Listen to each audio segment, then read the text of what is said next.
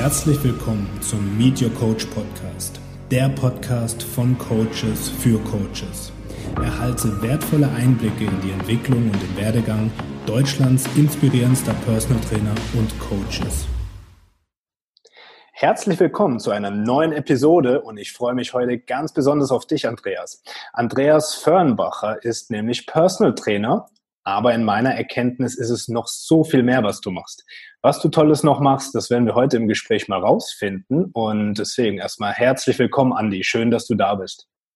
Guten Morgen, Tobi. Ja, vielen, vielen lieben Dank für die Einladung. Ich habe mich wirklich sehr gefreut, dass ähm, ja, ich zum erlesenen Kreis dazugehören darf, die du interviewst. Ja. Ja, ich denke, du hast ganz, ganz viel Tolles zu erzählen, ja, aus deiner Erfahrung, aus deiner eigenen Erkenntnis. Und erstmal, ja, wir sind jetzt am, am Beginn des Tages. Ähm, bist du schon wach? Ich muss sagen, ich bin schon wach tatsächlich. Ähm, wir haben gerade schon drüber gesprochen. Ähm, heute Morgen um halb sieben aufgestanden, wie die letzten äh, drei Wochen eigentlich. Und ähm, ich nehme morgens immer an einer Online-Meditation teil. Und ähm, danach ist man auf jeden Fall wach. Das ist ein gutes Gefühl, ähm, morgens, sag ich mal, aus dem, gleich aus dem Kopf rauszugehen, gar nicht erst reinzukommen und, sag ich mal, mehr in das Fühlen reinzugehen. Und ähm, das ist echt, das macht einen guten Start für den Tag und mich, äh, für mich momentan aus, ja. Mhm. Was merkst du denn, wenn du äh, nach der Meditation dann in den Alltag startest? Was verändert sich ja, im Vergleich vor der Meditation zur nach der Meditation? Hm. Ah, ich bin definitiv ruhiger. Also das ist wirklich das, was ich primär wahrnehme. Ich bin viel ruhiger. Es ist äh, ausgeglichener ähm, und es fühlt sich einfach gut an tatsächlich. Ähm, auch morgens leicht den Input zu bekommen, nicht in den Kopf reingehen, mehr Gefühle wahrnehmen ähm, und nicht darüber nachdenken, wie lange dieses Gefühl jetzt andauert, wann es wiederkommt, was muss ich machen, damit es wieder auftaucht. Ähm, und es ist wirklich, es ist ein bewusster Start in den Tag und ja, Bewusstsein und Achtsamkeit, so, das ist einfach, das sind die Grundpfeiler für, in meinen Augen, für ein zufriedenes, erfüllendes äh, Leben einfach. Und ja. ja.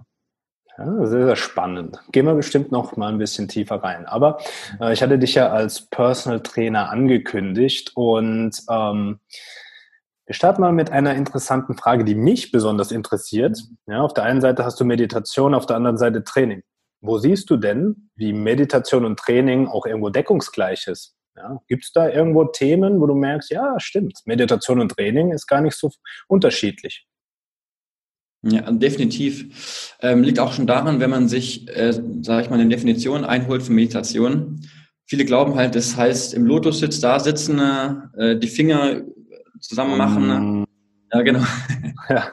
äh, sich Musik anmachen, die irgendwie indisch klingt und krampfhaft an nichts zu denken. Und wenn man an was denkt, dann ist man schlecht. Und aber Meditation ist eigentlich alles, wo man in einem gewissen Flow-Zustand ist, wo man Dinge wahrnimmt, aber nicht wirklich bewertet, wo man zur Ruhe kommt. Und das ist halt bei Krafttraining halt super möglich tatsächlich. Ähm, weil im, im, besten Fall ist Krafttraining halt immer sehr kontrolliert, also eine sehr, sehr kontrollierte Übungsausführung. Wenn ich zum Beispiel Kreuzheben mit einem relativ anspruchsvollen Gewicht mache und mich nicht darauf fokussiere und nicht achtsam bin, den Rücken äh, gerade zu machen, äh, die Spannung nicht ordentlich aufzubauen, dann wird der Rücken rund und ich könnte mich potenziell verletzen.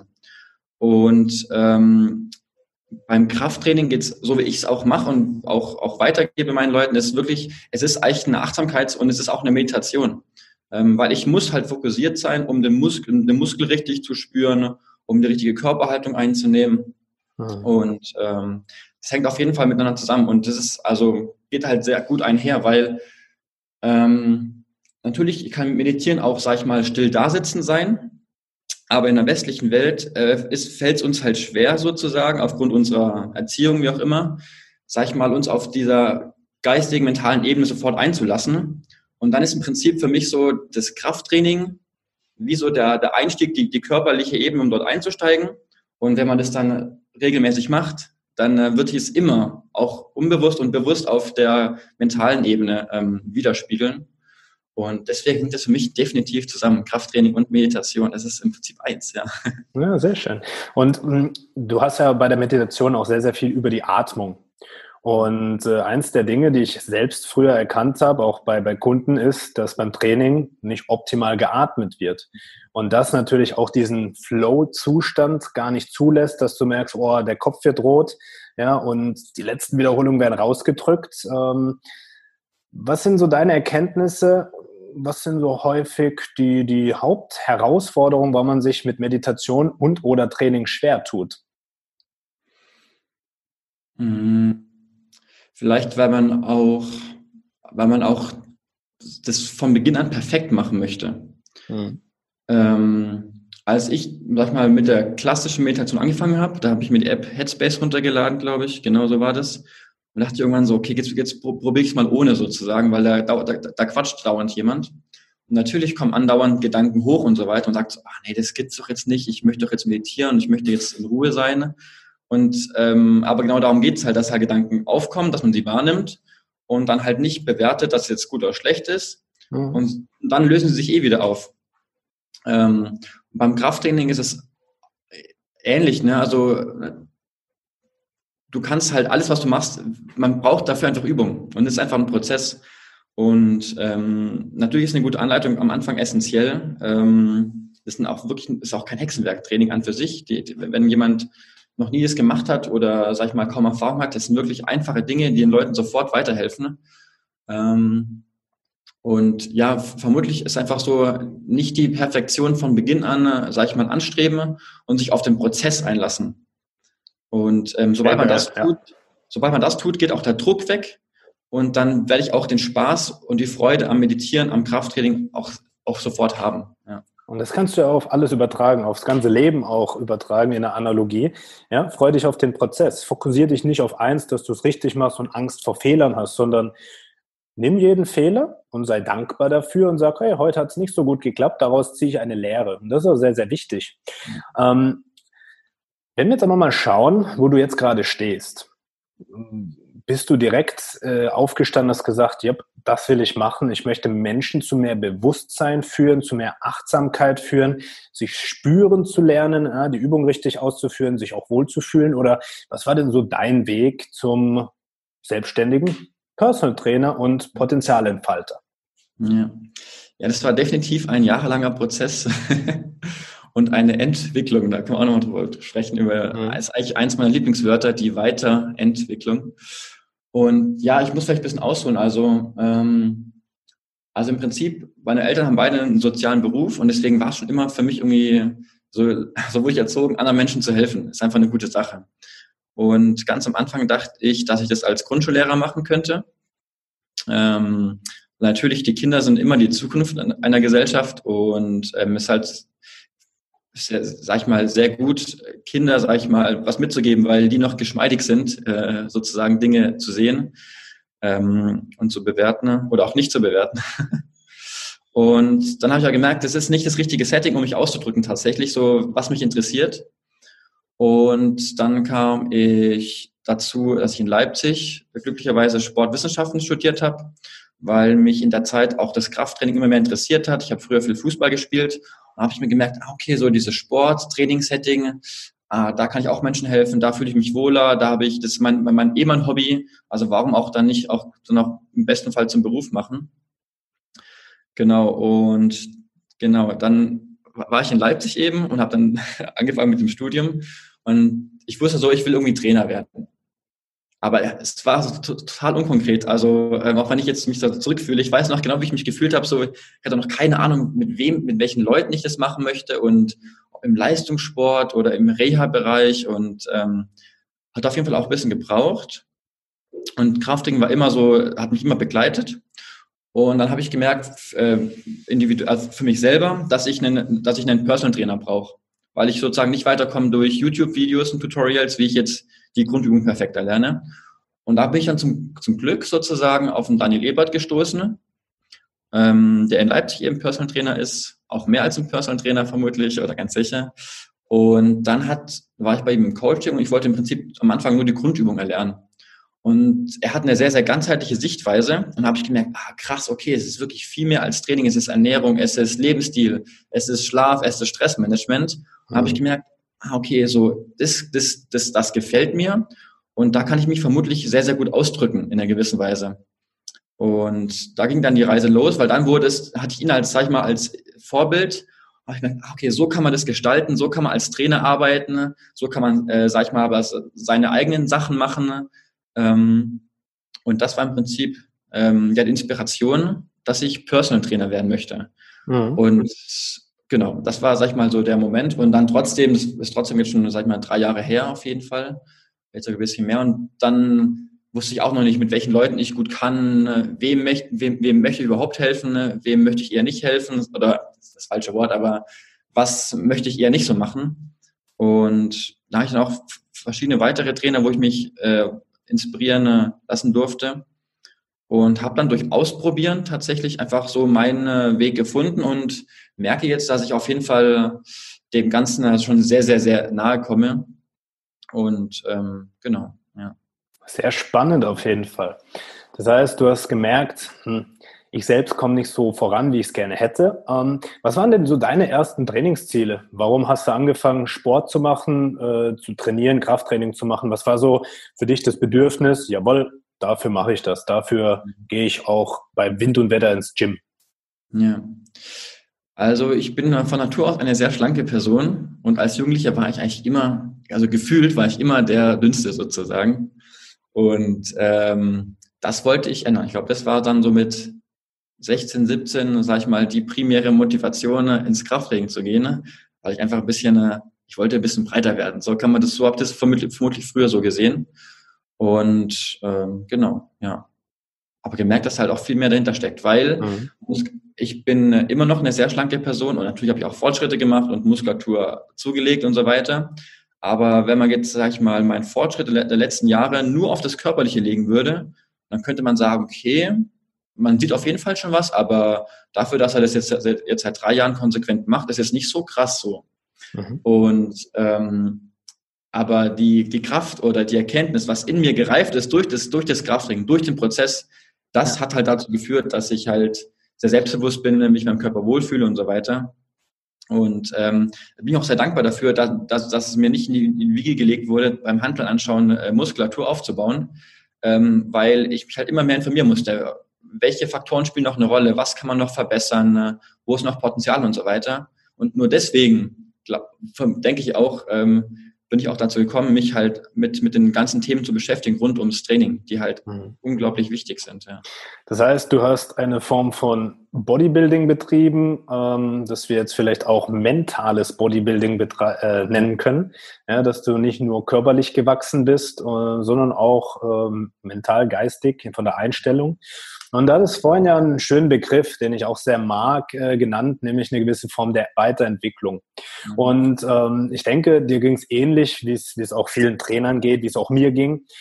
Du häufst Wissen an, um eine gewisse Sicherheit zu bekommen, um zu sagen, ja, ja, jetzt kann ich ja eigentlich jedem helfen, was so die Grundintention ist. Und ähm, dann merkst du, hm, manche Dinge hemmen mich auch in der Entwicklung. Äh, ich halte daran zwanghaft fest und merke aber, das hemmt mich wiederum Neues anzunehmen, auszuprobieren. Ähm, wie war da so deine Erfahrung? Hast du das auch gemerkt, dass dich manche Dinge zurückhalten? Und wenn ja, wie hast du sie dann losgelassen? Hm. Also es ging mir definitiv auch so. Ähm, lag auch, auch daran, weil der Daniel einfach der kann auch gefühlt jedem helfen. Und ich dachte, weil es eben mein erster sozusagen Mentor war in einer gewissen Weise, oh, jetzt müsste ich auch jedem helfen können. Und ich muss mich auch mit jedem Thema brutal krass auskennen, damit ich jedem Menschen, der irgendein Problem hat, irgendeinen Schmerzen hat, was auch immer, helfen kann. Und aber das hat auch dann wirklich auch sehr, sehr stark gehemmt, ähm, weil es einfach ein ungutes Gefühl war, weil es natürlich auch brutal Druck aufbaut. Und ähm, das sich dann einzugestehen, dass ich es eben nicht, dass es nicht so sein muss, ist, das muss einfach in, in jedem Menschen reifen. Dass man einfach nicht sozusagen perfekt sein muss, sondern im Prinzip muss man das tun, was sich für einen gut anfühlt und das am besten so oft machen wie möglich. Und die Sachen, die sich, die sich nicht so gut anfühlen, die einfach, wenn es geht, gar nicht machen oder halt so selten wie möglich. Oder ähm, auslagern. Genau, genau, oder auslagern, optimal, ja. Eine Sache, die man da so spontan einfällt, ist so zum Beispiel ähm, der, der Bereich Neuroathletiktraining. Ein brutal spannendes Ding und hat auf jeden Fall seine Berechtigung. Da können, da kann vielen auch chronischen äh, Schmerzpatienten und Leistungssportlern geholfen werden. Da habe ich auch einige Seminare dazu besucht und dann aber für mich gemerkt, so im Nachhinein, so, oh, ich muss mich jetzt richtig zwingen zum Nacharbeiten. Ähm, das fühlt sich nicht so gut an, wenn ich, wenn ich darüber Bücher lese. So, das wende ich selber nicht so wirklich an. Und habe ich einfach, habe ich mir so gedacht, boah, das kann es ja wohl nicht sein, dass ich jetzt was tue, nur weil ich denke, es wäre optimal, äh, um es auch dann zu machen, weil es hat sich einfach nicht gut angefühlt. Und dann kann ich es auch nie authentisch meinen, äh, meinen Kunden und Kundinnen einfach auch rüberbringen. Mhm. Aber das ist halt brutal wichtig, authentisch zu sein, ähm, weil dann die Menschen merken, ah, okay, damit kennt er sich aus, dann kommt auch das Vertrauen der, der Kunden und so weiter. Und wenn die merken, der sagt mir was, was er selber nicht so, wo er selber nicht so resoniert mit, dann wird, werden die Leute es auch nicht so stark umsetzen. Und sie werden es spüren, dass irgendwas sich da noch nicht ganz rund anfühlt, aber sie wissen noch gar nicht was. Ja? Und ähm, das ist auch ein sehr, sehr spannendes Thema, wenn man sich selbst nicht so sicher ist, ja, welches Angebot habe ich, wie kann ich der Person weiterhelfen. Ja, ich habe eine sehr positive Grundintention, nämlich dir zu helfen, deine Ziele, Wünsche zu erreichen, aber ich weiß noch nicht genau, wie ich das rüberbringe und vermittle. Das spürt der Gegenüber. Der spürt, irgendwas passt hier noch nicht. Ich weiß zwar nicht was, ja, ist es mhm. entweder sein Haarschnitt oder sonst was. Ja, und dann wird es auf äußerliche Dinge zu runtergebrochen manchmal, was ja überhaupt keine Rolle spielt, sondern ja, eine gewisse Unsicherheit wirst du auch über, übermitteln. Und deswegen sehr, sehr spannend und sehr wichtig, diese Erkenntnis auch zu machen. Wie bist du denn dann vorgegangen, um das auch zu realisieren und weiterzuentwickeln? Mhm. Ähm, ja, nochmal, um auf, auf, das Wort zurückzukommen. Also im Prinzip ist es mir, habe ich, habe ich halt bewusst wahrgenommen, dass ich mich mit Dingen auflade, mit, mit Druck auflade, den ich mir halt selbst, der, der halt selbst gemacht ist. Also ich selber habe mir den Druck gemacht, okay, ich muss mich jetzt mit jedem Bereich, den es halt gibt, perfekt auskennen. Mit Neuroathletiktraining, mit Hypertrophietraining, mit Krafttraining für Powerlifter, mit äh, Ketogenernährung, äh, mit, mit, mit allem Möglichen, äh, mit ähm, Darmdiagnostik, Spülgangdiagnostik, Blutdiagnostik, da kann man, das kann man brutal weiterspinnen. Und da habe ich mich wirklich eingewickelt mit, ähm, mit Themen und mit Erwartungen an, an mich selber und so weiter. Und wie das Wort auch schon sagt, wenn man es mal auseinander nimmt, Entwicklung. Also die Schichten ablegen, die einen hemmen sozusagen. Ähm, und das ist eben dann die wahre Weiterentwicklung, indem man einfach die Dinge ablegt, die einfach nicht mehr zu einem passen. Und ähm, ich hatte da keine Vorgehensweise, wo ich sage, okay, das war jetzt meine Fünf-Schritt-Anleitung, sondern ich habe es ich hab's festgestellt, äh, dass, dass ich eben dazu tendiere, eben ganz viel auf mich aufzuladen hat sich nicht gut angefühlt, das wollte ich nicht. Und dann war die einzige Lösung, einfach das einfach abzulegen. Es, da gab es keine, keine andere Möglichkeit, ähm, um mich sozusagen von diesem unguten Gefühl zu befreien. Ja. Sehr cool. Ja, sehr, sehr wichtig, das auch mal zu spüren, nicht nur zu wissen. Weil die Theorie ist das eine, die angewandte Theorie, die zur Praxis wird, das ist das andere und das ist auch das, was zählt. Und ähm, wenn wir jetzt mal äh, von der Theorie in die Praxis gehen, ähm, wie gestaltest du denn so ein Coaching, ja, wenn jemand jetzt kommt und sagt, Andi, ich fühle mich so, wie es gerade ist, nicht gut, ja, weiß vielleicht auch gar nicht, was da so das richtige Thema ist, aber ich glaube, ich will abnehmen. Was wäre denn da jetzt in der Praxis für dich relevant, ja, jemanden zu begleiten und auch bei seiner Entwicklung zu helfen? Ja. Also was das Allerwichtigste ist von Beginn an, ist einfach das Warum der Person genauer herauszufinden. Ähm, weil klar, die meisten Leute, die haben schon einen Grund, weswegen sie jemanden oder einen Trainer äh, kontaktieren. Aber es ist halt, ja, meiner Erfahrung nach nicht immer oder in den seltensten Fällen, dass der erste Grund ist, ist in den seltensten Fällen der wahre Grund, weswegen sie jetzt eine Veränderung anstreben möchten. Ja. Und ähm, ja, oftmals tendieren wir dazu, eben sozusagen das Warum sehr, sehr rational äh, zu definieren. Also von ja, ich möchte abnehmen, weil das ist halt gesund und das das macht man halt irgendwie so, das wird doch in den ganzen Medien so, sag ich mal, dargestellt, dass man schlank und abnehmen soll und ähm, mhm. und aber das ist halt ähm, ja bei, bei, bei den wenigsten Leuten, ne, zumindest jetzt bei meinem Fall, die ich äh, coachen durfte, der, der, der wahre, das das wahre Warum gewesen. Ne? Sondern auf dieser emotionalen Ebene sind halt ganz andere Dinge, die halt einstören. Wenn man einfach zu viel wiegt, ähm, klar, es ist ungesund, da brauchen wir nicht drüber diskutieren, ab einer, ab einer gewissen, ab einem gewissen Gewicht. Aber wenn jemand übergewichtig ist, dann stören ihn ganz andere Dinge als nur das eigentliche Übergewicht. Zum Beispiel, dass man einfach mit den Kindern, äh, sag ich mal, und dem Mann gemeinsam keinen kein Sport machen kann oder da sehr eingeschränkt ist, dass man gewisse Übungen nicht durchführen kann, äh, dass es, ähm, dass man vielleicht sich nicht traut, an, ins Freibad zu gehen, äh, solche Dinge. Und ähm, wenn man da sich darauf einlässt, äh, da sich mal hinterfragen, okay, was stört mich eigentlich wirklich, wo ist mein auch emotionales Warum, dann kommen da ganz viele Dinge ans Tageslicht, die vielleicht schon lange nicht mehr am Tageslicht waren oder im Bewusstsein. Mhm.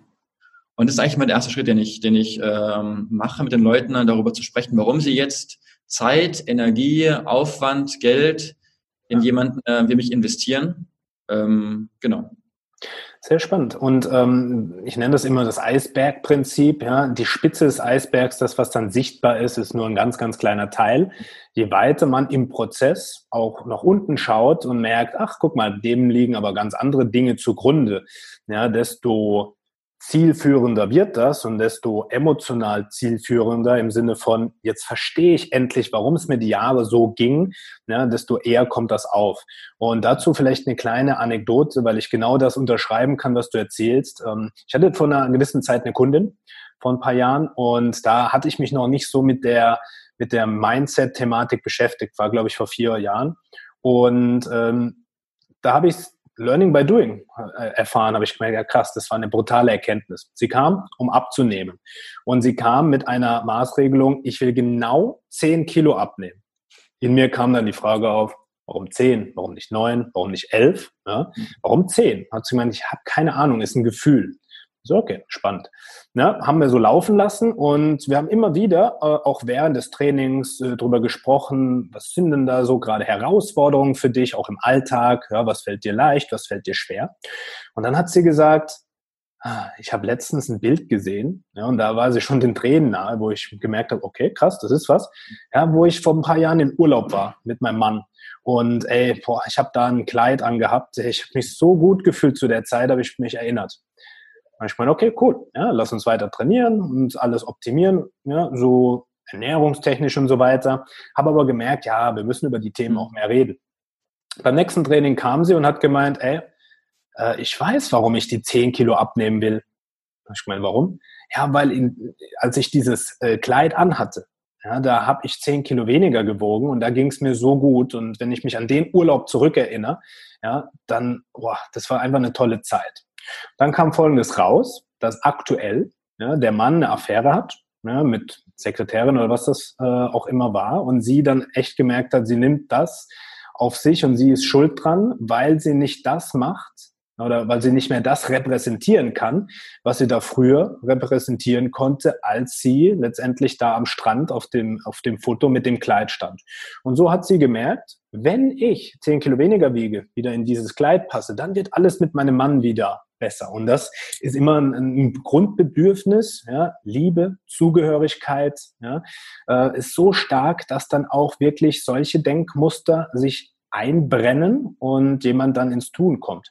Und das Schöne ist, die einzige Person, die ihr jetzt Liebe geben kann, ist sie selbst. Ja? Und das wäre dann ein Prozess, wie man das auch wunderbar in die Form des Trainings, der Meditation einpacken kann. Deswegen, deswegen finde ich es richtig, richtig toll, dass du genau das auch in deine Trainingsplanung mit reinnimmst und dann wird es kein Personal Training mehr, sondern es wird alles, ja, alles, äh, ja. aber Personal Training ist ein Bestandteil und das ist sehr schön. Was wäre denn ein zweiter Schritt, wenn jemand dann sagt, ich habe so grundlegend das Warum verstanden, habe auch einen Antrieb, ich möchte mit dir loslegen. Was macht ihr dann? Mhm. Also es kommt ganz darauf an, was das Ziel ist von einer Person, aber wenn ich mal so den Klassiker nehme, die Leute wollen zum Beispiel, haben zum einen A, körperliche Schmerzen und B, wollen sie Gewicht verlieren. Und äh, bezogen auf das äh, Gewicht verlieren oder auf Abnehmen, führen sie erstmal ein Ernährungstagebuch, wo sie eine Woche lang komplett äh, mir alles schicken, was sie essen und was an Getränken Kalorien hat. Und dazu füllen sie eine, eine, eine Tabelle aus, wo drauf steht, äh, ob sie Hunger hatten oder ob es eher Gelüste waren, warum sie jetzt gegessen haben, in welchem Umfeld sie gegessen haben, zu welcher Uhrzeit und so weiter, dass da schon mal das Bewusstsein für die Ernährung verändert wird. Mhm. Und äh, da entstehen schon ganz, ganz wertvolle Erkenntnisse für, Erkenntnisse für die Leute, ähm, die halt mega wichtig sind, weil nur wenn, also eigentlich sollte von jedem Trainer, sage ich mal, von jedem Coach das Ziel sein, der Person nachhaltig und langfristig helfen zu können. Und es klappt aber nur, wenn die Person es selber sich bewusst macht, dass sie vielleicht immer das Gleiche ist, dass sie vielleicht nach einem gewissen Nahrungsmittel Verstopfung, Blähbauch hat oder ihr Energielevel äh, abfällt und so weiter. Und das ist sozusagen beim, beim Thema Ernährung, sag ich mal, der erste Step dann, das Bewusstsein für die alltägliche bisherige Ernährung zu, äh, ja, zu schulen erstmal. Und ähm, bezogen auf körperliche Schmerzen ist es im Prinzip ähm,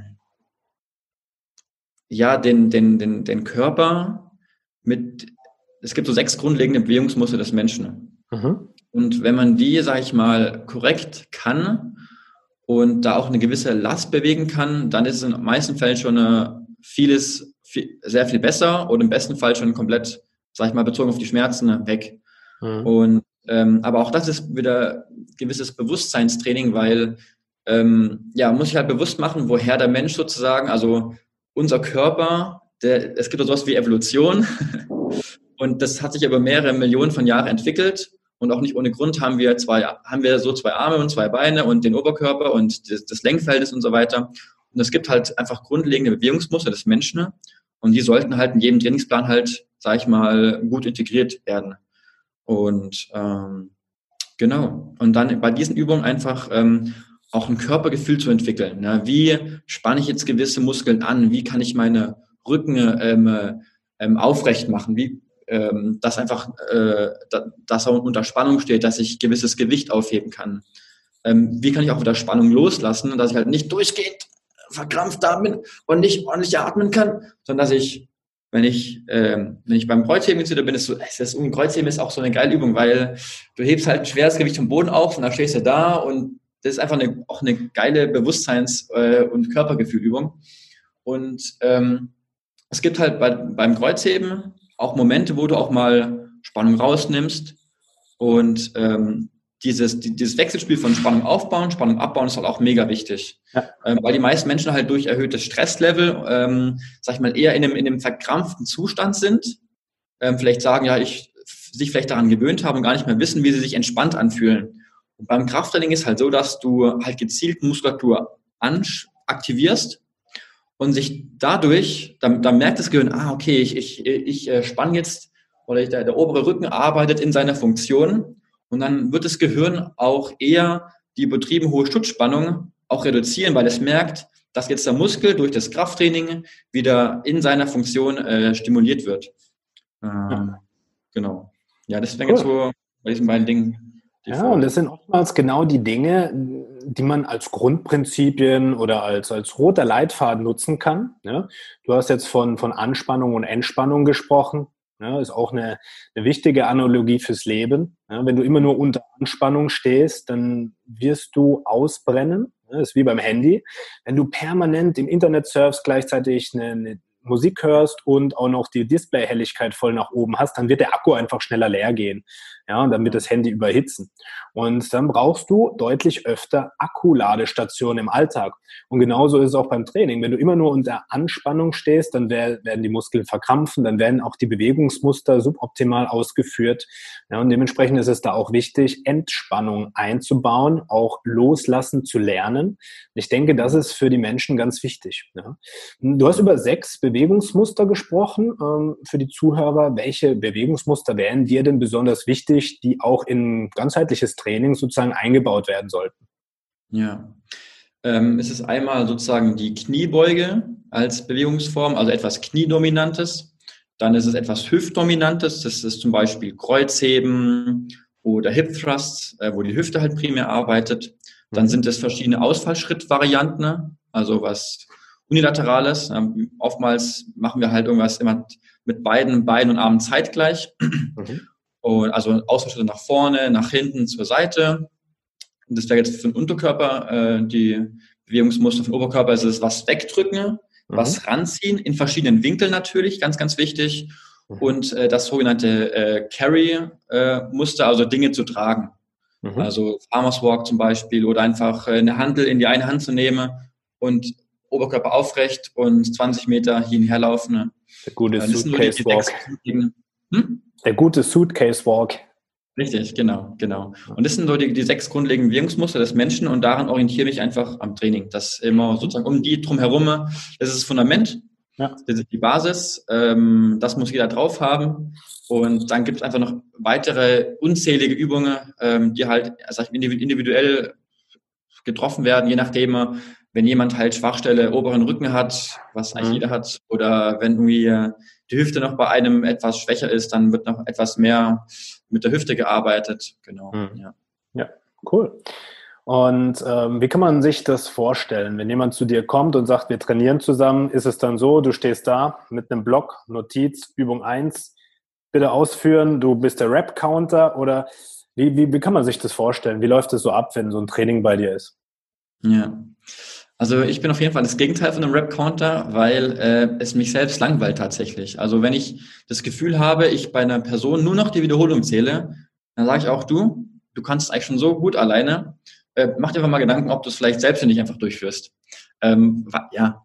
Ähm, und also im Prinzip ist es, ich mache die Übung immer vor und dann äh, darf die Person sich da ausprobieren und wir leiten das einfach gemeinsam an. Und ähm, das braucht je nach Bewegungsmuster, also diese, dieses Hüftbewegungsmuster, so aus dem Kreuzheben, das ist für die meisten Menschen sehr, sehr herausfordernd, weil sie es nicht gewohnt sind, mit dem Gesäß, was halt ein unglaublich wichtiger Muskel ist, ähm, vor allem auch äh, Stichwort Rückenschmerzprävention oder Rückenschmerzbehebung. Äh, die Menschen sind es nicht gewohnt, aus der Hüfte äh, zu arbeiten und das Gesäß wirklich ähm, äh, zu aktivieren. Und da braucht es auch ein paar Einheiten. Und da gibt es einfach verschiedene äh, auch Stufen, um äh, das langsam zu, zu steigern. Und da muss man einfach schauen, was, was kann die Person schon aufgrund ihrer sportlichen Vorerfahrung ähm, und darauf aufbauend ähm, finden wir einfach Übungen, die halt dann von, von der Progression her einfach, sag ich mal, genau richtig sind, ne? dass, dass die Person nicht überfordert wird, aber auch nicht unterfordert wird, weil das auch natürlich auch ähm, nicht so gut, ähm, wenn die Person mehr kann, aber sie, sie nicht gelassen wird und das Potenzial sozusagen zurückgehalten wird. Ja, cool. Ja. Das heißt, du bist ja dann letztendlich nicht wie der Personal Trainer, der vorgibt, der sagt, heute machen wir Übung A1, äh, Front Squats, B, äh, die B-Serie ist beispielsweise Ausfallschritte, sondern du bist wie der Lehrer. Ja, der Lehrer guckt sich an, welchen Leistungsstand hast du? Ah, kannst du jetzt schon 10 mal 10 und ähm, berechnen, ja, wenn wir die, die Schule als Beispiel nehmen, ja, das große 1 bis 100 oder machst du 1 bis 10? Ja? ja? Und das wäre dann vielleicht keine freie Frontkniebeuge. Ja? Und dementsprechend bist du Personal Trainer und Lehrer in einem.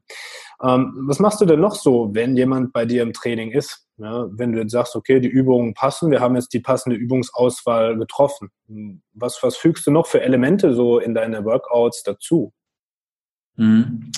Was ich sehr gerne mache, ist ähm, Atemtraining mhm. oder gewisse Atemtechnik mit einzubauen sowohl vor dem Training als auch nach dem Training. Mhm. Weil die meisten Menschen, sag ich mal, eher ein bisschen gestresst dann, sag ich mal, zum Training kommen.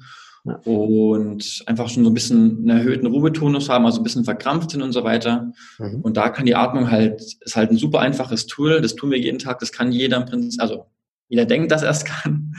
Ähm, und es ist eine Sache, ähm, die ich sehr, sehr gern mache, ähm, weil es halt brutal einfach das Nervensystem runterfährt, Genau, das mache ich sehr, sehr gerne. Hast du da eine spezifische Form, die du gerne verwendest bei der mm. Atmung oder machst du einfach, ja, atme halt mal? Nee, also was ich sehr gerne mache, ist, dass die Person sich äh, auf dem Rücken auf den Boden legt, die mhm. Beine anstellt, also mhm. das ein 90 Grad Winkel im Kniegelenk liegt, die Hände auf die Bauchdecke legen mhm. und dann ähm, durch die äh, Nase einatmen, in den Bauch einatmen und versuchen, die Hände sozusagen nach oben zu drücken und dann eben wieder auszuatmen, gerne auch durch den Mund, also und dann im Optimalfall ist das Verhältnis von Ein- und Ausatmung 1 zu 2, dass ich äh, zum Beispiel zwei Sekunden oder drei Sekunden einatme und vier oder sechs Sekunden ausatme. Und dieses langsamere Ausatmen führt dazu, dass eben der Parasympathikus, sag ich mal, mehr aktiviert wird und der sorgt sozusagen dafür, dass wir runterfahren, dass wir entspannter werden. Äh, genau. Cool. Das ist super einfach. Und ähm, das, weil die meisten Menschen haben auch so ein bisschen, machen es auch wirklich zu selten, den Bauch zu atmen. Und mhm. Bauchatmen hilft halt erwiesenermaßen tatsächlich auch dafür, dass man eher entspannt ist. Die meisten Menschen haben eher Brustkorb, Lungenatmung, äh, ziehen ihre Schultern das ist natürlich jetzt übertrieben dargestellt, aber ziehen ihre Schultern nach oben und der Oberkörper ist eh schon bei den meisten Menschen durch äh, zu viele Sitzende äh, zu fest. Äh, und deswegen ist für die meisten Menschen tatsächlich auch eine Bauchatmung sehr, sehr wichtig. Mhm. Man, man muss beides können, ist klar, wie immer im Leben. Es ist immer eine Balance zwischen Bauch- und Brustkorbatmung. Aber das ist so eine Sache, die halt sehr, sehr gut, also die bei jedem sofort funktioniert. Ja, ja schön. Ähm, mein Motto ist ja immer für die Praxis, ja, aus der Praxis. Dann lass uns doch einfach mal eine ganz kurze ja, mhm. Einführung machen, dass du einfach mal anleitest und ich atme mal mit. Und dann kann sich jeder inspiriert führen, der das jetzt hört oder sieht, zu sagen, hallo, bin ich dabei, mache ich auch mal eine Session. Mhm. Ja, sehr gern, okay. Also wenn man jetzt sitzt, dann am besten so hinsetzen, dass wir uns nicht hinten anlehnen am Stuhl, dass wir ein bisschen nach vorne rutschen auf die Stuhlkante, den Oberkörper aufrichten, genau, Schulter nach hinten unten und dann legen wir einfach ähm, ganz gerne beide Hände auf, auf die Bauchdecke. Dann auch super gerne die Augen schließen. Dann äh, durch die Nase drei Sekunden einatmen, in den Bauch rein, Hände wegdrücken. Und dann sechs Sekunden durch den Mund wieder aushauchen. Genau, das für zehn Wiederholungen. Also mit der Nase einatmen, drei Sekunden, und dann sechs Sekunden durch den Mund aushauchen und einfach fortführen, diesen Atemrhythmus. Das ganz bewusst machen, ganz bewusst in die Bauchdecke atmen, dass die Hände sich bewegen. Genau, also drei Sekunden durch die Nase einatmen.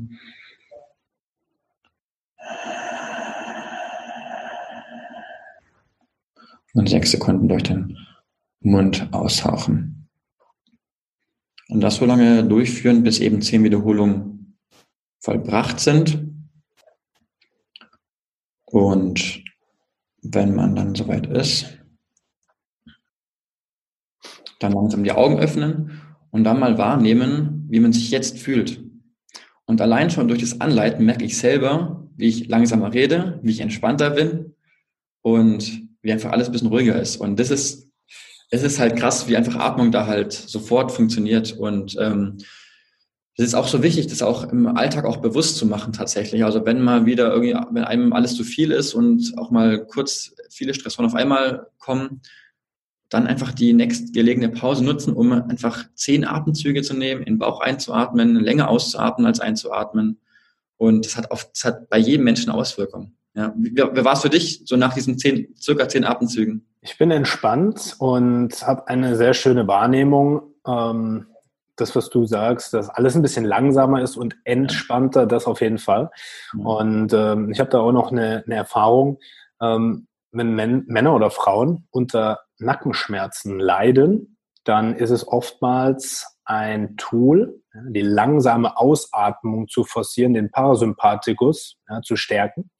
Und ähm, die Atmung und Atemmuskulatur, die, die hängen auch mit den Nackenmuskeln zusammen. Und ab dem Zeitpunkt, ja, wo du jetzt beispielsweise mal für zehn Runden richtig schön tief ausatmest, ja, die drei Sekunden ein, sechs Sekunden aus, sehr gut, ähm, die sorgen dafür, dass sich auch Nackenmuskeln entspannen. Das heißt, wenn du jetzt zu Hause sitzt und merkst, boah, manchmal habe ich Nackenschmerzen, dann mach doch einfach mal die Runde. Und ich bin mir sicher, dass es dir hilft. Und deswegen danke, Andi, für den schönen Impuls. Und das ist auch nochmal eine wunderbare Ergänzung für für Training und Trainingsplanung. Ja, das habe ich auch sehr, sehr gerne gemacht, als wir bei unserem ähm, Trainingsplanungs, ähm, unseren Sessions das hatten, als wir das bei dir auch ein bisschen ja, Coach to Coach besprochen hatten, hatte ich ja auch immer gesagt, hey, eine Sache war mir besonders wichtig, dass wir auf die Atmung eingehen, dass wir das auch direkt anwenden. Ja, deswegen cool. Sehr, sehr cool. Wenn du jetzt mal ähm, in dich gehst, was sind denn so hauptsächlich die Gründe von Menschen, die zu dir kommen, sagen, Andi, ich brauche deine Unterstützung. Warum kommen sie denn? Hm. Also wenn man zusammenfassen möchte, weil sie sich in ihrem Körper nicht mehr wohlfühlen. Ähm, vielleicht, weil sie sich noch nie wohlgefühlt haben tatsächlich oder weil sie sich wieder wohlfühlen möchten. Und ähm, das ist der von, von allen Leuten bisher die, die Gemeinsamkeit. Das drückt sich halt bei jedem anders aus. Mhm. Der eine fühlt sich nicht wohl, weil er einfach zu viel wiegt und einfach abnehmen möchte. aus gesundheitlichen Gründen oder auch aus optischen Gründen. Dann äh, zum Beispiel, wenn einfach, wenn das Energielevel nicht stimmt. Und das ist halt auch so wichtig, weil wenn ich, wenn ich ein Sixpack habe, ja, und eine optimal, also optimalen Körper in Anführungsstrichen, ne, aber ich einfach ein super schwaches Energielevel habe, ich dauernd müde bin, unkonzentriert bin, äh, die Leistungsfähigkeit einfach nicht da ist, dann kann ich mich auch nicht wohlfühlen. Also wird auch nicht funktionieren. Deswegen ist die Antwort sozusagen nie der perfekte äh, äh, Beach-Körper, sondern einfach dieses Wohlfühlen. Und das, ähm, das sind solche Sachen, also zwei, zwei ganz große Bausteine. Ähm, wenn man also unter diesem äh, großen Gesamtwort Wohlfühlen, Wohlfühlkörper, Gewicht verlieren, Energielevel deutlich verbessern, dass man auch morgens Bock hat aufzustehen. Einfach sagt, hey, Oh, ich habe Energie, ich, ich, ich, ich brauche nicht drüber nachdenken, ob ich jetzt noch, noch zehnmal Snooze drücke oder nicht, sondern weil ich habe so viel Energie, ich kann gar nicht anders als aufstehen und es besser aus dem Tag machen. Ähm, und dann aber auch tatsächlich auch, ähm, ja, auch körperliche Schmerzen zu reduzieren. So ganz klassisch ist so Rückenschmerzen. Ähm, das ist auch ein häufiger Grund, äh, weswegen ich kontaktiert werde. Ja. ja, wie würdest du ähm, Rückenschmerzen einklassifizieren? Also jetzt unabhängig vom Rückenschmerz, sondern Schmerz allgemein. Ist das etwas, was wichtig ist für den Körper oder ist es etwas, was total unnötig ist? Ähm, also es, es, ist gut, äh, dass, dass wir Menschen Schmerzen empfinden sozusagen, weil sie uns einfach aufmerksam machen, dass irgendwas, was wir gerade tun, nicht so wirklich ähm, gut ist und dass, dass irgendwas verändert werden muss wenn wir nicht, wenn wir keine Schmerzen empfinden würden, wird jeder weitermachen ne? und dann äh, wenn wir irgendwann tot umfallen vielleicht. Also es ist schon also gut, dass, dass, ja. dass es Schmerzen gibt sozusagen.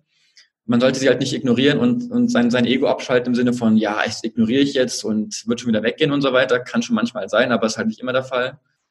Ähm, und ansonsten, ja, Rückenschmerz, das ist wirklich ein spannendes Thema, weil ja, der, ein, einer der, der fast wichtigsten Faktoren für Rückenschmerzen ist halt auf, die, auf, die, auf dieser psychosozialen Ebene. Ähm, das spielt eine super große Rolle. Auch mhm. nicht bei jedem. Ne? Vielleicht hat einfach jemand einen, äh, sag ich mal, einen äh, verspannten Rückenmuskel und der ist so verspannt, dass einfach Schmerzen entstehen. Ähm, aber das ist halt nicht immer der Fall. Um, genau. Und was wollte ich jetzt noch sagen? was man aus Rückenschmerzen so ablesen kann, aus psychoanalytischer Sicht beispielsweise?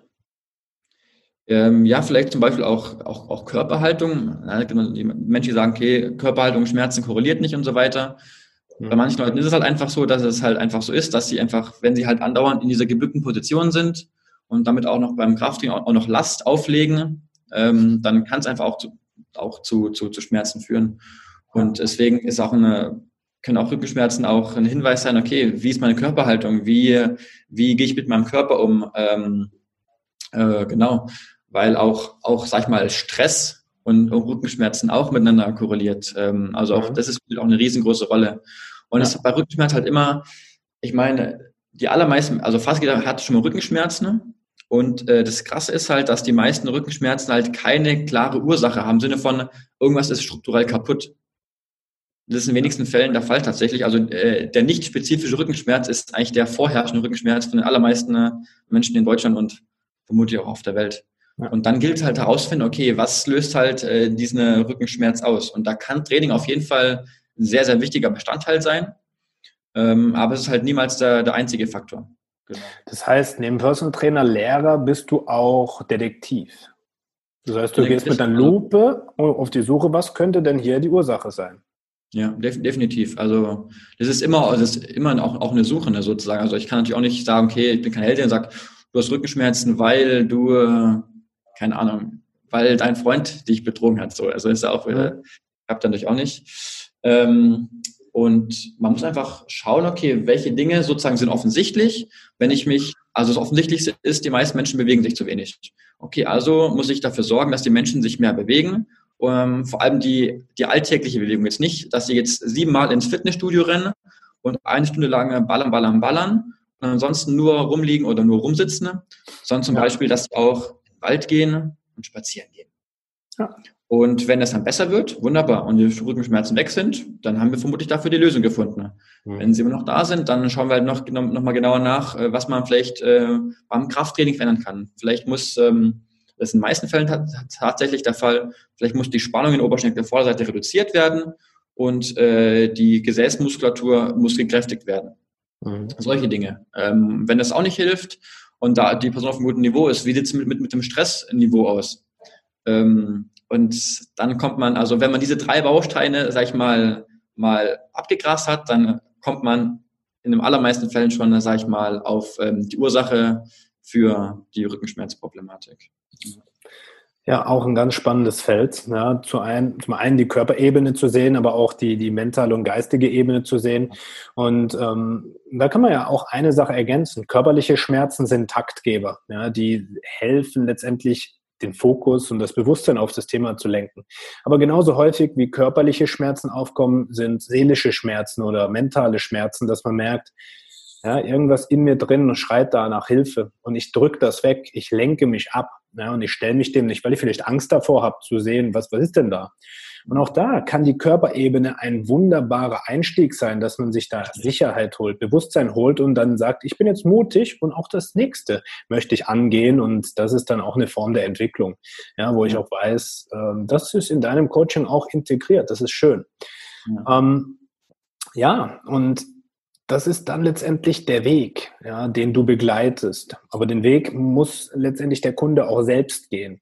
Ja, viele erwarten dann von einem Personal Trainer, ich buche dich, ich bezahle dir Geld und du sorgst dafür, dass ich mein Ziel erreiche. Wie ist denn da deine Haltung und wie sorgst du auch dafür, dass die Menschen verstehen, eine gewisse Selbstverantwortung einzunehmen? Wenn jemand so auf mich zukommt, dann wird er auch nicht mein Kunde werden. Mhm. Also es muss einfach auch eine, es muss einfach auch eine gewisse Bereitschaft und Veränderung ähm, vorhanden sein und auch Selbstständigkeit, weil sonst ist es einfach nicht nachhaltig und auch nicht langfristig. Ja. Aber genau das möchte ich halt machen. Ich möchte Menschen nicht äh, durch eine krasse Diät dazu verhelfen, dass sie sich vier Wochen krampfhaft an ihrem Optimalgewicht halten. Ja. Und ich möchte, dass die Menschen ihr Leben lang sich in ihrem Körper wohlfühlen. Und das geht halt nur, wenn sie auch bereit sind, auch Dinge zu verändern, neue Gewohnheiten zu integrieren, schlechte Gewohnheiten abzulegen. Und da braucht es einfach, da braucht es einfach auch ein, je nachdem auch ein hohes Maß an Bereitschaft für Veränderung. Mhm. das zum ähm, einen und auch Zeit spielt eine Rolle.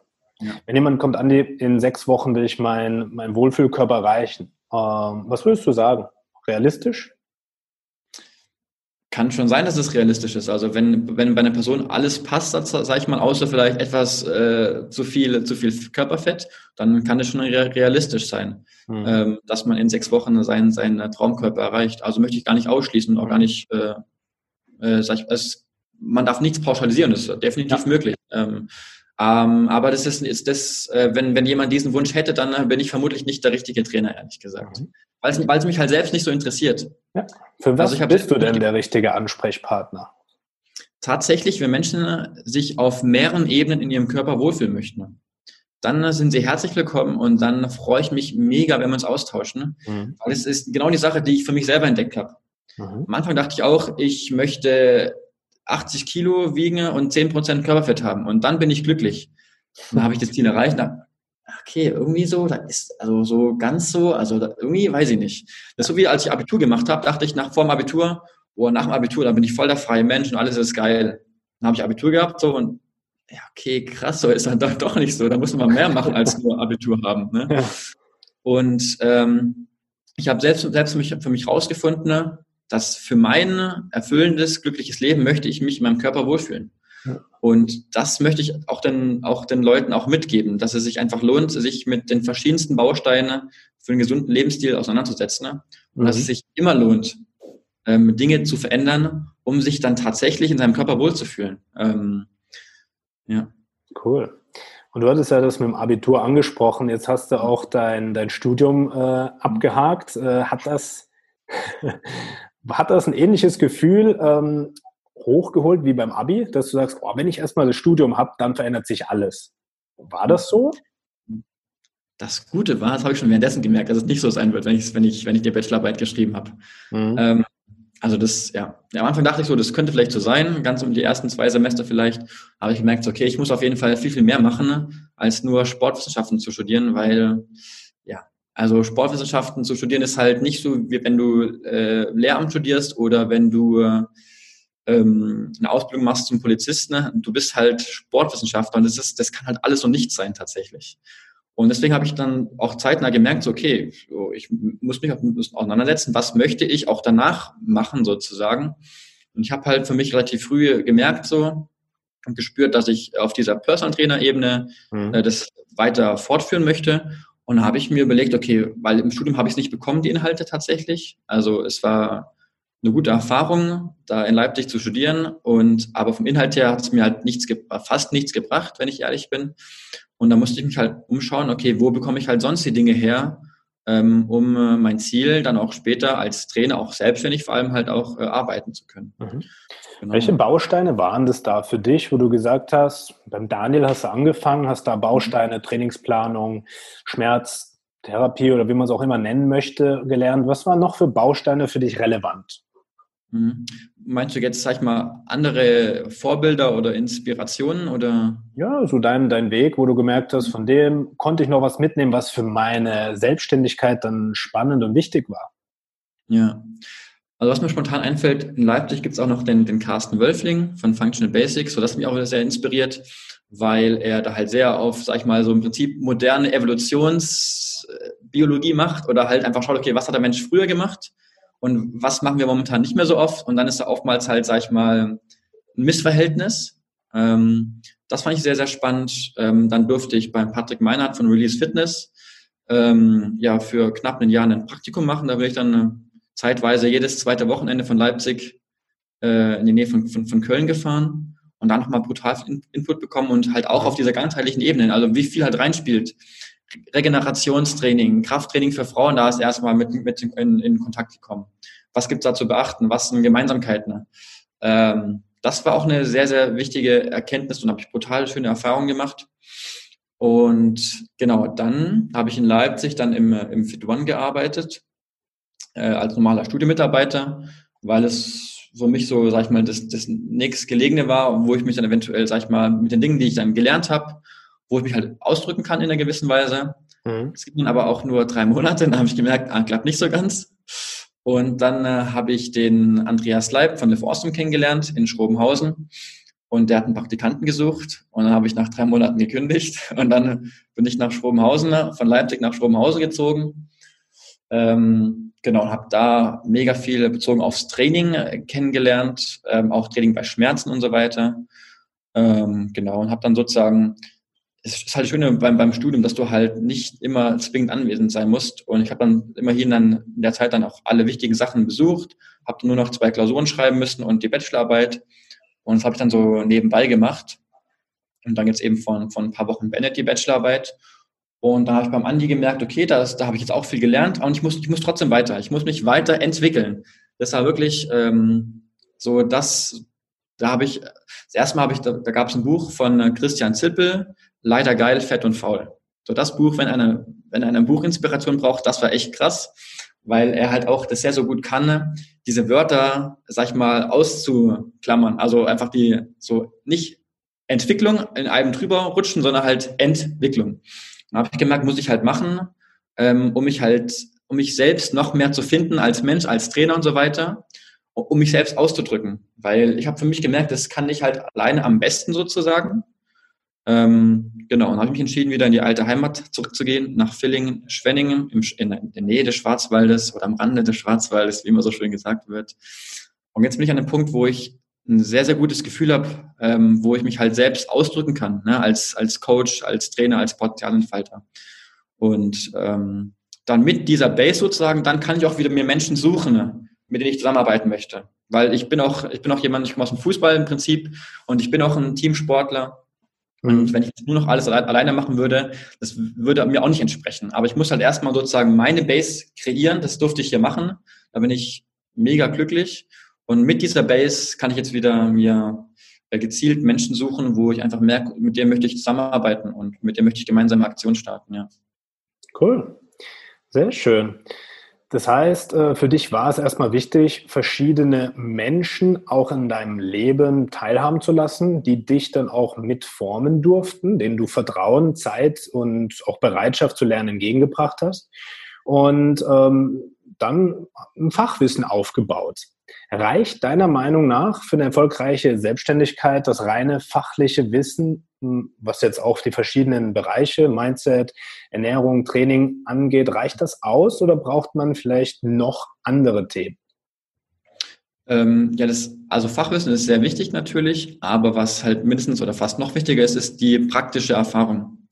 Dass wenn ich mich halt in mein Zimmer einschließe und ich so ein kleiner, kleiner Trainingsnerd und Ernährungsnerd werde, werde und Studien durchlese, was ist optimal und was ist perfekt, theoretisch, und ich aber das nie an, an den Kunden auch in einer gewissen Weise ausprobiere ja. oder an, an, mir selbst erst ausprobiere natürlich, ähm, dann kann ich auch kein erfolgreicher Coach werden in meinen Augen. Also diese praktische Erfahrung ist mega wichtig. Also kann ich, wenn da jemand irgendwie das Gefühl hat, so er hat das ist so sein Hobby so und das möchte er auch machen, also es führt nichts dran vorbei, irgendwann ins, ins kalte Wasser so, sozusagen zu springen. Also das ist elementar wichtig, aber auch wieder in jedem Lebensbereich. Ja, ja cool.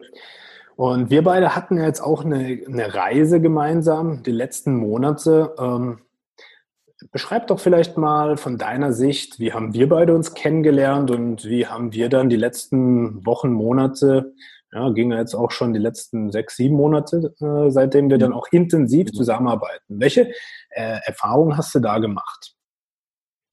Ähm, ich, also du warst auch wieder eine sehr, sehr wichtige Inspiration, wie halt Personal Training und oder Personal Coaching, Coaching allgemein, was man da halt auch noch machen kann. Ne? Also davor mit den, mit den davor den, den genannten äh, Coaches, ähm, jetzt, ich möchte dann natürlich jetzt auch nicht bewerten, und es nur ganz grob gesagt, die waren halt eher, sag ich mal, auf dieser rationalen Ebene, sozusagen, so habe so hab ich es empfunden eher. Und du hast mir gezeigt, ah, okay, man kann auch auf der emotionalen Ebene sehr, sehr viel machen. Ne? Und äh, die halt, und die Ebene ist halt mindestens oder noch wichtiger eigentlich. Ähm, und das war für mich so ein ganz, ganz wichtiges Learning dass im Personal Training Setting, im, äh, im Coaching Setting diese emotionale Ebene brutal wichtig ist und elementar ist. Und das durfte ich äh, bei dir halt auch, auch sehen und auch spüren, wie, wie du es halt auch machst. Und ähm, das hat, hat mit mir halt sofort resoniert, ähm, weil ich gemerkt habe, okay, da kann ich mich, das ist auch wieder eine Sache, wo ich mich auch wieder besser ausdrücken kann, wenn ich mich auch, wenn ich mich mit den Menschen auch auf dieser Ebene austausche und wenn ich auch diese Ebene in mein Coaching einfließen lasse. Das macht es einfach für mich viel, viel erfüllender und auch ganzheitlicher und es fühlt sich einfach so kompletter an tatsächlich, wenn man diese Ebene halt auch bewusst ähm, äh, mit einbaut. Genau. Mhm. Ähm, ja, das wäre jetzt so ganz spontan äh, die wichtigste Sache, die ich ähm, durch dich lernen durfte, ja. Mhm. Sehr schön. Und äh, wie war denn dein Weg jetzt auch im Mentorship-Programm, was wir gemacht haben die letzten Monate? Äh, was waren da so zusätzliche Erkenntnisse, auch vielleicht fachlich, wo du sagst, oh, das war schön, das habe ich eingebaut? Und wo stehst du am Ende, sag ich mal, des Mentorings in der Umsetzung? Mhm. Also woran wir auch viel gearbeitet haben, war halt an, an dem Thema Frauengesundheit. Das war so ein ganz wichtiger Bestandteil, ähm, weil mich das auch sehr, sehr interessiert und das auch ein sehr, sehr wichtiges Thema ist, was immer noch mega unterschätzt wird. Ähm, und ich einfach auch merke, dass halt ja, Frauen halt für diese, für diese Art von Coaching, die ich mache, halt eher offen sind als Männer. Es macht viel Spaß, eben zu arbeiten. Ne? Ähm, und da haben wir uns sehr, sehr viel darüber ausgetauscht. Ähm, aber auch bezogen auf, okay, Zielgruppe, wen möchte ich äh, ansprechen? Brauche ich jetzt eine Zielgruppe? Brauche ich jetzt sofort eine Zielgruppe? Darf sich es noch entwickeln und so weiter? Wir haben auch vor ein paar Tagen darüber gesprochen, dass natürlich kann es aus business-technischer Sicht sehr hilfreich sein, wenn ich diese eine Zielgruppe habe und sozusagen mich darauf spezialisiere. Und ich habe einfach für mich festgestellt, dass ich da noch nicht so weit bin und sage, okay, diese eine Person, das ist so mein, mein Traumkunde und dort lege ich jetzt all mein Marketing und mein Fachwissen aus. Und ich habe für mich festgestellt, dass ich mich da auch noch ein bisschen ähm, ausprobieren möchte in einer gewissen Weise, dass ich verschiedene, verschiedene Menschen auch erstmal coachen möchte und sich der Rest einfach auch entwickeln wird. Und dieses sich nicht Druck machen damit, das war mir halt auch sehr, sehr wichtig und das habe ich auch halt durch dich ähm, mitbekommen. Ähm, ja, weil wenn man, sag ich mal, sich für ein Business Coaching interessiert, so, dann, da gibt es schon einige mittlerweile in Deutschland, dann ist es halt immer so sehr rational, finde ich, und sehr so, boah, du musst jetzt und auf Krampf. Und ähm, du hast mir halt einen Weg aufgezeigt, wie es halt auch funktioniert, ohne dieses Müssen, ohne dieses Krampfhafte. Und das war auch für mich sehr, sehr wichtig, auch ähm, ja, mir auch da keinen Druck zu machen. Und mhm. der Rest ergibt sich einfach. Wenn man sich mit den Themen auseinandersetzt, die man authentisch spannend findet, mit den Leuten einfach auch spricht über die Themen, die für einen wichtig sind, dann äh, wird sich das auch von, von, von selbst finden. Und ich finde es auch wichtig, dass man sich auch ausprobieren darf und sollte. Also ich meine, das ist das Wichtigste. Ja, auch welches Training, welche Sportart passt zu mir, welche Ernährungsform passt zu mir. Ähm, ist es wirklich gut für mich, wenn ich mich auf Krampf vegan und vegetarisch ernähre oder ist es vielleicht besser, wenn ich auch mal Fleisch oder andere Dinge integriere? Also man ja. kann es nur ausprobieren, rausfinden. Ne? Ähm, genau.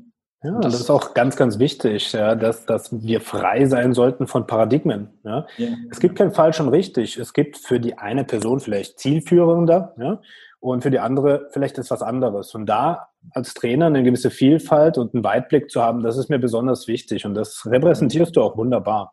Und ähm, was, was mir besonders wichtig war, was jetzt in deinem Kontext auch äh, relevant wird, ist, du hast deine Message. Ja? Du hast das, was du gerne teilen möchtest und du hast das, was dein Warum ist. Ja? Das, was du gut kannst, das, was du auch wirklich aus tiefstem Herzen machst, das, was die Welt braucht und das, mit dem du auch Geld verdienen kannst. Dein Warum.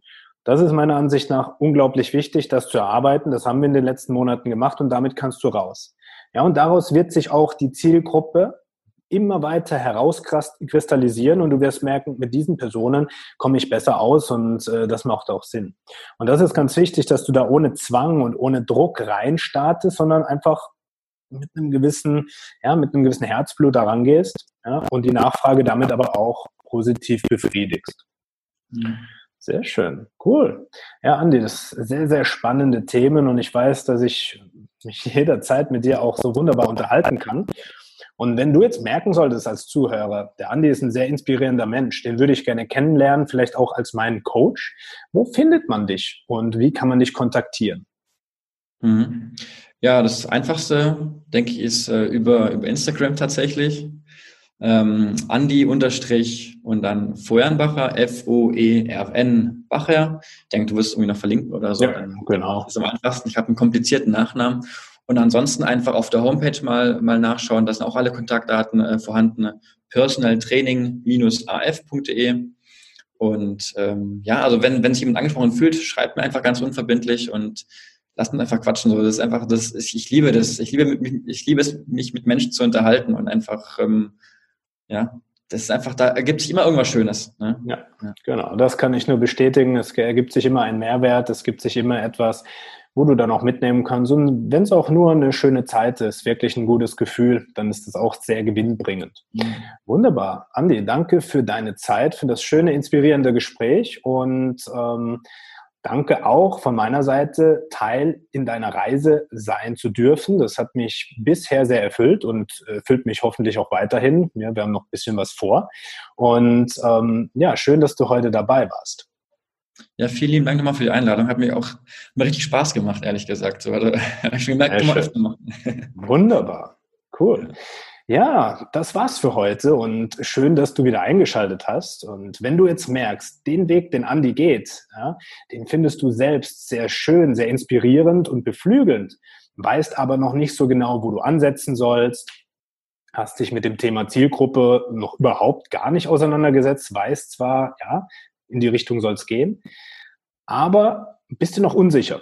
Dann bist du genau richtig, dann darfst du dich zu einem kostenfreien Beratungsgespräch melden und dann werden wir beide herausfinden, wo du ansetzen kannst, welche Strategie für deinen Weg ins Coaching, ja, ins Personal Trainer werden auch sicher und zielführend ist. Deswegen bewerb dich gerne mal. Den Link verlinke ich ja auch und dann wünsche ich dir noch einen wunderbaren Tag. Lass dir gut gehen.